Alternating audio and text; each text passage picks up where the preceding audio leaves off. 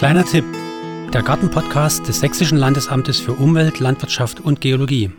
Willkommen zu einer neuen Folge unseres Gartenpodcasts. Heute geht es um Gurken und Schaderreger im Gewächshaus. Ähm, wir haben ja oft das Problem, dass Schädlinge und Krankheiten draußen im, im Freiland auf den Beeten zu finden sind. Aber die machen natürlich vor so einem Gewächshaus nicht halt. Also auch im Gewächshaus ähm, gibt es Probleme. Doch wer hier uns äh, mit Rat und Tat zur Seite steht, das ist die Frau Dr. Köhler vom Pflanzenschutzreferat. Hallo, Frau Dr. Köhler. Hallo, Frau Seliger. Schön, dass Sie da sind.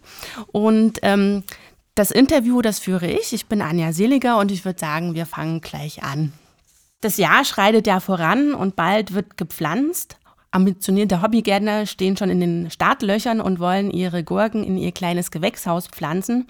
Aber es ist oft das Problem, dass die Freude nicht lange währt, weil die Gurkenpflanzen, die werden gelb und vertrocknen. Warum ist denn das so? Ja, die Ursache sind Spinnmilben, die heißen Tetranychus otice und äh, sind ungefähr 0,5 Millimeter klein. Sie sind mit den Spinnen verwandt. Die saugen zunächst an den Blattunterseiten. Man muss also das Blatt mal umdrehen, um die zu sehen. Und besiedeln dann nach und nach die ganze Pflanze mit, und überziehen die dann auch mit einem relativ dichten Gespinst. Und dann vertrocknet die Pflanze. Und was soll man tun, wenn man jetzt diese Spinnmilben unterm Blatt findet? Naja, sehr wichtig ist, ist die wirklich rechtzeitig zu finden. Also wenn jetzt mehrere gelb, Blätter gelb geworden sind oder sogar die ganze Pflanze, dann ist es sehr schwer, da überhaupt noch entgegenzuwirken. Also was sind da jetzt tatsächlich die ersten Anzeichen? Ja, das sind ganz kleine helle Flecken auf den Blättern, die sich aus vielen ganz kleinen winzigen gelben Pünktchen zusammensetzen, diesen Einstichstellen der kleinen Spinnmilben. Und die Flecken sind etwa so groß wie eine 2-Euro-Münze. Also ein Fleck, 2-Euro-Münze, zusammengesetzt aus vielen kleinen winzigen gelben Pünktchen. Innerhalb von drei bis fünf Tagen ist dann etwa ein Drittel der Blattfläche schon betroffen. Und das ist der Zeitpunkt, an dem man eben spätestens handeln sollte. Also das heißt, man muss wirklich ganz, ganz genau hinschauen. Ja, von Beginn an. Und man sollte jeden gefundenen kleinen Schaden auch kennzeichnen, weil das ist nicht so einfach, den später wiederzufinden. Man muss dann nämlich äh, die Stelle wiederfinden, um dort gezielt Nützlinge auszubringen. Dazu kann man farbige Stöcke in den Boden stecken oder farbige Schnüre an die Pflanzen binden. Und dann sollte man sofort bei einem Nützlingsanbieter ähm, einen Raubmilbenmix gegen Spinnmilben bestellen. Am günstigsten ist der Raubmilbenmix aus den Arten Phytosailus persimilis und Amblysaius californicus.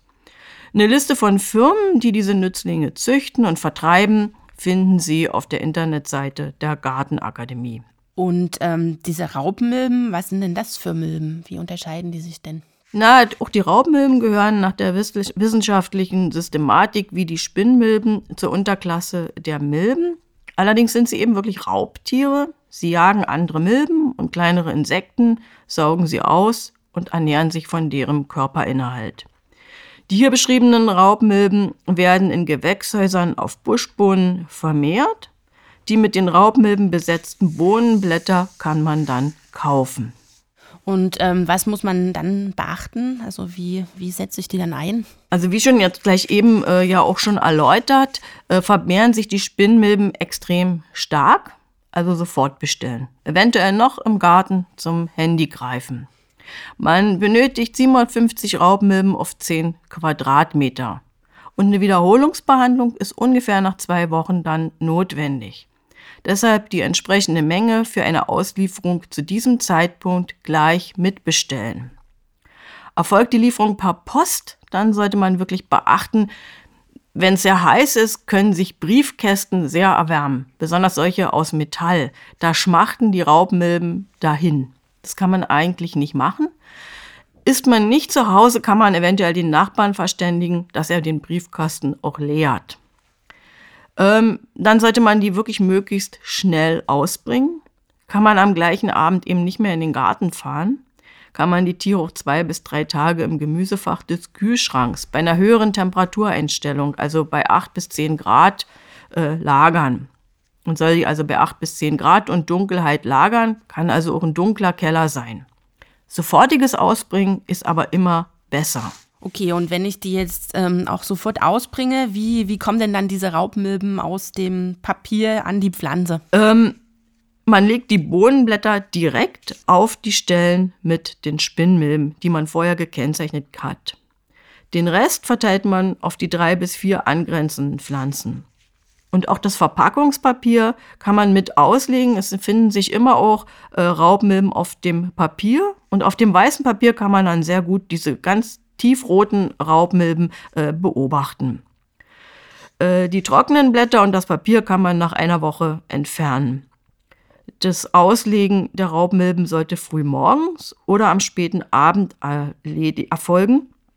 Trockenheit um die Mittagszeit wird von den Raubmilben überhaupt nicht äh, vertragen. Das ist auch ganz allgemein der Grund, warum man die Luftfeuchtigkeit im Gewächshaus immer mindestens bei 60 bis 70 Prozent halten sollte. Ich habe mal gehört, die Spinnmilben dagegen wollen es eben auch so ein bisschen anders haben. Die haben ein bisschen andere Bedingungen, die sie lieben. Ja, das ist genau umgekehrt und das hilft uns dann auch, wenn wir die Luftfeuchtigkeit hochhalten. Die lieben Trockenheit, die Spinnmilben. Ähm, sie sind einheimische Tiere, die wir in der freien Natur nur in sehr geringem Maße finden. Und mit so einem bepflanzten Gurkengewächshaus laden wir die natürlich zu einem Festmahl ein. Und deshalb kann man ihnen die Suppe schon ein bisschen versalzen, wenn man die relative Luftfeuchtigkeit hochhält, denn das mögen sie überhaupt nicht. Sie fühlen sich dann weniger wohl und die Raubmilben sind absolut im Vorteil. Ähm, hohe Luftfeuchtigkeit kann man mit einer gezielten Bewässerung ähm, erreichen oder auch noch viel besser mit eingebauten Sprühdüsen. Besonders im oberen Pflanzenbereich, wo es dann sehr schnell trocken wird, ist es notwendig. Man kann eben vormittags wirklich mal zehn Minuten stark bewässern oder sprühen. Mittags, wenn es heiß wird, möglichst dreimal je zehn Minuten und dann immer dazwischen zehn Minuten Pause. Und bei Hitze nachmittags auch nochmal. Man sollte allerdings nicht später als 15 Uhr ähm, irgendwie da die bewässern oder die Luftfeuchtigkeit hochhalten, denn die Pflanzen sollen wegen der Gefahr von Pilzkrankheiten unbedingt trocken in die Nacht gehen. Also man sollte es den Spinnmilben nicht ganz so gemütlich machen. Aber die Raubmilben, wenn ich die jetzt ausgebracht habe, reicht denn da, äh, wie, wie viele Behandlungen brauche ich denn? Also reicht das? Ja, das ist von Gewächshaus zu Gewächshaus ja immer unterschiedlich, wie also eben auch die Temperaturverhältnisse sind und auch wie der Ausgangsbefall war. Wöchentliche Kontrollen sollen weiter fortgeführt werden, bei, bei Zeitmangel auch mal 14-tägig. Äh, und tauchen neue Stellen mit Spinnmilben auf, muss die beschriebene Behandlung eben fortgesetzt werden. Man kann auch die Entwicklung der Raubmilben blattunterseits beobachten. Die Spinnmilben sind gelblich mit schwarzen Punkten an einer Seite. Die Raubmilben sind rot-orange und flitzen sehr viel schneller. Ähm, bei 30 Raubmilben auf 10 Quadratzentimetern hat man eigentlich schon einen sehr guten Raubmilbenbesatz. Auf 10 Quadratzentimetern hat man schon einen guten Raubmilbenbesatz. Dann kann man die Blätter abpflücken und in neue Spinnmilbenstellen legen. Raubmilben bewegen sich nicht selbst. Ähm, deshalb so schnell zwischen den Pflanzen. Also die flitzen zwar auf dem Blatt hin und her, aber die Be Beweglichkeit zwischen den Pflanzen, die ist nicht ganz so gut. Deswegen kann man das ein bisschen befördern, wenn man eben gut mit Raubmilben besetzte Blätter an eine andere, mit, stärker mit Spinnmilben besetzte Stelle umlegt. Und wenn jetzt die Blätter dann doch mal gelb werden, was kann ich denn da machen? Ja, dann soll man sie wirklich entfernen. Ähm, entweder tief vergraben oder also tiefer als 10 Zentimeter auf alle Fälle und in einem oder in einem geschlossenen Müllsack entsorgen. Denn unter den Blättern hat sich ein feines Gespinst gebildet. Das sieht man manchmal gar nicht ganz so gut. Und äh, an dem würden auch Tröpfchen von Spritzmitteln hängen bleiben. Die kommen dann also gar nicht bis in die Tiefe an die Blattoberfläche ran. Und die Spinnmilben werden damit nicht erreicht. Und eben auch die Raubmilben haben Schwierigkeiten, durch diese dichten Geschwinste durchzudringen. Wenn man diese gelben Blätter dann entfernt hat, äh, kann man die restliche Pflanze mit Neudosan auf der Basis von Kaliseife spritzen und die Blattunterseiten müssen dabei gut benetzt werden, damit die Spinnmilben auch getroffen werden. Nach drei Tagen, wenn das alles abgetrocknet ist, können wieder Raubmilben in die Umgebung der Pflanzen gelegt werden. Jetzt haben wir von Spinnmilben gehört, aber gibt es denn weitere Schädlinge an meinen Gurken im Gewächshaus? Ja, es gibt Blattläuse und weiße Fliegen. Beide Arten überziehen die Pflanzen mit ihren zuckerhaltigen Ausscheidungen, auf denen sich dann diese Schwärzepilze ansiedeln. Die Blätter werden also komplett schwarz. Ähm, bei den Blattläusen kommt es zusätzlich noch zu stärkeren Verkrüppelungen der Blätter. Und wir wissen jetzt, gegen Spinnmilben helfen Raubmilben, aber gibt es jetzt gegen diese anderen Schädlinge auch Nützlinge, die ich einsetzen kann? Ja, gegen die weiße Fliege kann man die Schlupfwespe Encasia formosa vorbeugend gleich nach der Pflanzung anwenden. Die Puppen dieser kleinen Wespe werden auf Kärtchen geklebt verkauft. Die Kärtchen hängt man einfach an die Pflanzen. Äh, man soll die erst im Gewächshaus die Packung öffnen, falls schon äh, Wespen geschlüpft sind damit die einen nicht irgendwo davonfliegen. Also immer erst im Gewächshaus aufmachen. Und diese zehn Kärtchen reichen für zehn Quadratmeter. Aus den aufgeklebten schwarzen Puppen schlüpfen kleine Wespen, die sich dann gut zwischen den Pflanzen verteilen. Sie suchen die Larven der weißen Fliege auf, legen mit ihrem Legebohrer ein Ei in sie hinein und in der Larve entwickelt sich eine neue Schlupfwespe. Die Larve färbt sich schwarz auf der Unterseite der Blätter sind dann nach circa zehn Tagen kleine schwarze Körnchen sichtbar. Nach wenigen Tagen kann man an einem kleinen Loch erkennen, dass eine neue Wespe geschlüpft ist. Äh, das Aushängen dieser Kärtchen sollte dreimal im Abstand von ein bis zwei Wochen erfolgen. Treten dann weiterhin weiße Fliegen auf, muss die Behandlung fortgeführt werden. Auch gegen Blattläuse gibt es viele Fressfeinde, zum Beispiel räuberische Gallmücken oder Marienkäfer, die man eben kaufen kann. Alles, was schon zum Thema Briefkasten und Zeiten der Ausbringung gesagt wurde, gilt auch für diese Nützlinge. Das möchte ich gleich nochmal wiederholen. Also wenn Sie das, ähm, die Nützlinge per Post bekommen, dann auf alle Fälle nicht im sommerlichen heißen Briefkasten schmachten lassen und eventuell eben den Nachbarn verständigen, dass er den Briefkasten leert. Aber kann man diese Nützlinge dann unter Umständen auch wieder kurzfristig bei 8 bis 10 Grad dunkel lagern? Ja, das gilt für die genauso. Okay. Ähm, besiedeln auch einheimische Nützlinge aus der Umgebung die Gewächshäuser? Kommt das vor? Naja, die Förderung von Nützlingen wurde ja schon in einigen vorhergehenden Podcasts besprochen, aber vielleicht kann ich noch ein paar Aspekte aufwerfen. Es gibt die einheimische Raubmilbe Amblysius andersoni, die kommt oft in wilden Himbeerhecken vor. Und wenn man in der Nähe von so einem Gurkengewächshaus eine wilde Himbeerhecke hat, ähm, dann sind häufig Spinnmilben äh, kein Thema. Die, äh, diese Raubmilbe wandert dann in die Gurkengewächshäuser ein und schützt die Gurken vor den Spinnmilben. An den Blattadern kann man auch längliche, weiße, kleine Gebilde sehen, direkt an den Adern. Das sind die Puppen der räuberischen Gallmücke Feldjeller, deren Larven viele Spinnmilben vertilgen können. Auch Blattläusnützlinge findet man oft in großer Zahl. Hier wieder der Hinweis, wer sie erkennen möchte, kann einen Hinweis auf der Internetseite der Gartenakademie dazu finden.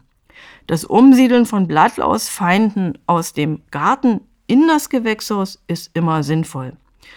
Ähm, auf Pflanzen mit Haaren, diesen Haaren, diesen Pflanzenhaaren, diesen sogenannten Trichomen, siedeln sich auch räuberische Weichwanzen an, die speziell an das Laufen über diese Haare angepasste Klauen besitzen. Dazu kann man Frauenmandel oder Storchschnabelarten nutzen und die um das ähm, Gewächshaus pflanzen. Sogar einige Ziergehölze, die uns im Garten erfreuen, aber ursprünglich nicht bei uns heimisch sind, können wieder erwarten, eine große Anzahl Nützlinge beherbergen. Dazu gehören diese Zuckerhuthortensien oder auch Rispenhortensien genannten Hydrangea-Arten oder auch äh, Bergknöterich. Äh, die liefern dem Gärtner, Gärtner viele räuberische Wanzen der Gattung Oreos. Sie können ja morgens mal eine blühende Rispe ähm, so einer Pflanze ausklopfen und sie werden über ihre Funde staunen. Die Förderung von Nützlingen im Garten reicht meist nicht völlig aus, ähm, um alle Schädlinge im Gewächshaus zu bekämpfen, aber man kann die Anzahl der zugekauften Nützlinge deutlich reduzieren ist eine spannende Sache, dass man eben auch außerhalb des Gewächshauses Nützlinge ähm, ansiedeln kann, die dann in das Gewächshaus wandern. Vielen Dank, Frau Dr. Köhler, für diese Themen zum Gewächshaus und den Gurken und den Nützlingen. Vielen Dank. Und wenn Sie auf dem Laufenden bleiben möchten, dann schauen Sie wieder auf unsere Seite www.gartenakademie.de podcast.sachsen.de. Wir haben äh, im Juni dann einen Podcast, da geht es um die Vorstellung einer äh, der Sommerpflanze des Jahres. Und das ist zufälligerweise ein Salbei. Also freuen Sie sich auf ähm, einen Podcast, wo es um den Salbei geht.